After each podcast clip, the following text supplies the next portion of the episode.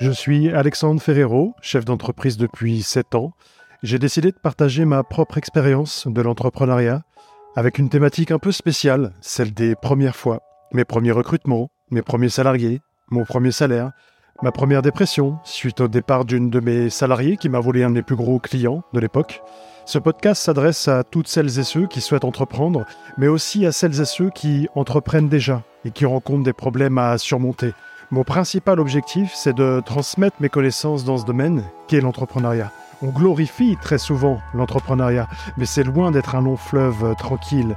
Et seuls ceux qui savent se remettre en question et qui comprennent que les obstacles ne sont que des tremplins vers la réussite ressortent grandis de ces expériences. Il y a toujours une raison pour laquelle on rencontre des difficultés. Mais même dans l'obscurité, il faut rester attentif à la lumière. Hello tout le monde Une thématique un peu particulière aujourd'hui dont on va parler. Ça remonte à plusieurs années maintenant. On est 15 jours avant Noël et je décide de licencier quelqu'un. Alors ce n'est pas vraiment un licenciement, j'ai mis plutôt fin à une période d'essai d'un salarié. Mais je l'ai tellement mal vécu que pour moi, c'est la même chose, mais pas en tout cas sur le plan euh, juridique. Donc on va parler de cette histoire, du fait de rompre un contrat avec une salariée, de pourquoi j'en suis arrivé à prendre cette décision qui peut sembler cruelle à quelques jours de Noël, et de comment je l'ai vécu. Parce qu'on parle souvent de comment les salariés vivent des choses traumatisantes, mais pas assez du point de vue des petits patrons. Donc ce qu'il faut savoir, quand j'ai démarré mon activité en septembre 2016, j'étais un jeune fougueux, sans expérience, qui avait envie de croquer la vie entrepreneuriale. J'ai toujours envie de la croquer d'ailleurs. Et quand on est un jeune entrepreneur, on pense que toutes les personnes qu'on va embaucher vont avoir le même état d'esprit que nous. C'est-à-dire le même enthousiasme, la même volonté de réussir, etc., etc. Mais en réalité, c'est une toute autre histoire. Après avoir embauché plus d'une vingtaine de salariés, je peux affirmer que cela n'est donc pas vrai. L'image du patron n'est pas la plus sexy en France et il n'y a que quand on passe du côté obscur de la force qu'on peut réellement s'en rendre compte. Vous avez beau être jeune, motivé et passionné, vous serez toujours vu et perçu par les salariés comme un patron. C'est ce que vous êtes, donc il faut l'assumer. Mais je parle de l'image que beaucoup des personnes ont vis-à-vis -vis des patrons, comme celle qu'on voit dans les films où le patron s'enrichit sur le dos des salariés et les exploite. En réalité, dans la vraie vie, il y a beaucoup plus de petits patrons de TPE, PME qui gèrent des sociétés avec en moyenne entre 5 et 50 salariés et qui galèrent tous les jours. Et il ne faut pas oublier que derrière ces petits patrons se trouvent des personnes avec des émotions et qui respirent comme tout le monde. Et un patron, ça doit prendre des décisions et parfois même des décisions douloureuses, comme se séparer d'un salarié. Je me souviens donc de cette salariée à qui j'ai mis fin à la période d'essai et j'ai souvenir également de ses pleurs qui résonnent encore dans mes oreilles. On va resituer le contexte. J'avais adoré ce profil durant les différents entretiens, deux au total, un premier théorique et un second mise en pratique, phase de test avec des prospects. Pour rappel, je gère une agence de télémarketing et je recherchais un profil pour effectuer de la prise de rendez-vous pour un de mes clients. J'adorais son dynamisme, son énergie et sa volonté. J'étais très content de l'intégrer à ma structure. J'avais déjà deux salariés à l'époque. Donc mon entreprise a un peu plus d'un an d'existence maintenant, et avec ce profil, je commence à me dire que les choses évoluent bien avec une croissance en continu.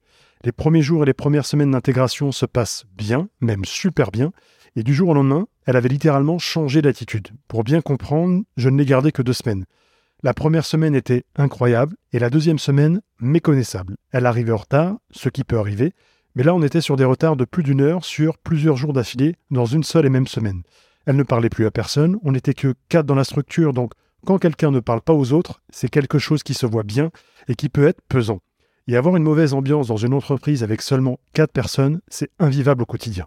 Elle est ensuite devenue insolente avec moi. Je lui parlais, elle me regardait à peine et ne me répondait pas. Je l'ai donc invitée à déjeuner pour discuter avec elle et comprendre ce qui n'allait pas. Elle avait peut-être des problèmes dans sa vie qui justifiaient son comportement. Je ne voulais pas savoir quels étaient précisément ses problèmes, je voulais comprendre son attitude. Je faisais des points en fin de journée aussi, à chaque fois, pour la motiver, en mettant en avant ses points forts, et je passais même des appels de prospection avec elle pour lui montrer mon implication. Mais malgré plusieurs mises en garde sur son attitude et plusieurs entretiens sur ce sujet, elle ne changeait rien à son comportement, et j'en ai surtout conclu qu'elle m'avait en réalité montré son vrai visage. C'était la première fois que j'étais confronté à ce genre de situation. J'ai beaucoup réfléchi avant de prendre la décision de me séparer d'elle, mais je ne voyais pas comment la situation pouvait s'arranger. C'est-à-dire que je pouvais attendre encore une semaine ou deux et voir son évolution, mais le problème c'est que son attitude commençait à peser sur le reste des salariés. Et encore une fois, quand vous avez une petite entreprise avec une personne sur les quatre qui a une mauvaise attitude, ça peut vous flinguer le moral des troupes et à terme être dangereux pour votre entreprise. J'ai donc pris la décision douloureuse de ne pas valider sa période d'essai. Quand je lui ai parlé de ma décision en entretien, elle n'avait pas l'air de comprendre, et sa réaction m'a déstabilisé pour plusieurs raisons. On avait échangé ensemble à plusieurs reprises sur le sujet. Je lui avais dit que si son attitude n'évoluait pas positivement, je ne pourrais pas la garder dans mon entreprise. Et là, elle s'est mise à pleurer devant moi. Moi, je devais rester stoïque devant elle pour maintenir ma décision et lui montrer ma fermeté, pas avec méchanceté, mais en lui faisant comprendre que c'était son attitude qui m'avait poussé à prendre cette décision. Je suis en règle générale dans la vie un bon communicant, c'est-à-dire que j'aime échanger, discuter, et je suis toujours ouvert pour parler. Et là, je lui avais ouvert la porte à plusieurs reprises, mais elle n'avait jamais voulu saisir l'opportunité de me parler et de me dire pourquoi elle avait changé d'attitude. Elle a continué de pleurer en signant les papiers, elle a commencé à me dire que j'étais un mauvais patron et un patron sans cœur, elle m'a aussi fait culpabiliser en me disant que Noël c'était demain et qu'elle n'avait pas d'argent pour offrir les cadeaux à sa famille. Ces mots et ces pleurs m'ont littéralement déchiré. J'ai passé un Noël et des fêtes de fin d'année horribles sur le plan émotionnel. Pourquoi? Parce que je culpabilisais de ma décision. On me soutenait autour de moi en me disant que j'avais pris la bonne décision et je me souviens d'une phrase qui m'avait marqué du type Quand une des branches de ton arbre, l'arbre étant mon entreprise, n'est pas viable, il ne faut pas hésiter une seule seconde à se séparer de la branche pour éviter qu'elle ne contamine l'arbre en entier. Je ne regrette donc pas ma décision et aujourd'hui je l'ai digérée. Mais à l'époque, je ne comprenais pas pourquoi j'étais confronté à ce genre de problème. J'ai appris avec le temps que l'humain était la partie la plus délicate à gérer dans une entreprise, mais je ne pensais pas que ça l'était à ce point-là. J'ai ensuite continué de recruter, ma société a été en pleine croissance, mais je me souviendrai toujours de cette salariée qui s'était mise à pleurer devant moi. Quand vous souhaitez recruter un salarié, c'est pour le faire progresser et vous-même grandir avec lui par la même occasion, mais pas pour faire pleurer quelqu'un. Mon conseil dans cette histoire, si vous êtes confronté à ce genre de situation, c'est d'essayer d'ouvrir les dialogues, comme je l'ai fait. Bon, cela n'a pas abouti par la suite, mais c'est important de le faire quand même.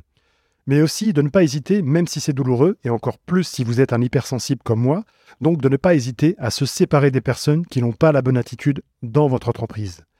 Et quand vous culpabiliserez ou que vous aurez des remords par rapport à votre décision, repensez toujours au pourquoi de votre entreprise et de vos objectifs. Ne perdez pas de vue vos projets et la raison pour laquelle vous vous battez tous les matins. J'espère que cet épisode vous a plu et vous a appris des choses. Je vous dis donc à la semaine prochaine pour une nouvelle thématique et toujours sur celle de mes premières fois. À très bientôt.